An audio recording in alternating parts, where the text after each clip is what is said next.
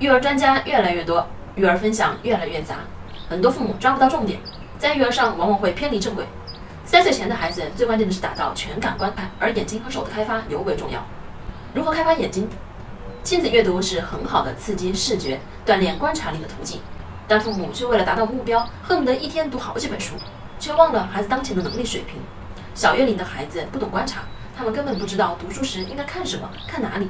这时候，父母要用手指引导孩子看局部，针对性的看某一细节。孩子越早的学会观察，会更快的帮孩子对绘本感兴趣，对今后的学习也越来越有，对今后的学习也越有帮助。双手的开发，每次买了一个新玩具，父母就会教孩子去玩。其实这个阶段的早教关键就在于让孩子瞎玩，孩子自己去摸索，是在刺激孩子的触觉发展。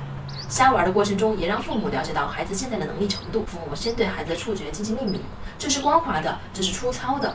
让孩子记住这种触觉感受，并与语言相匹配。今后在学习语言的时候，就可以很快的回忆起当时的感觉，也能更好的帮助孩子语言的发展。其次要注意玩的时候用手的知识，把手用好用对，最直接的影响就是握笔写字。我是不完美柚子妈妈，关注我，为你分享最有深度的育儿知识。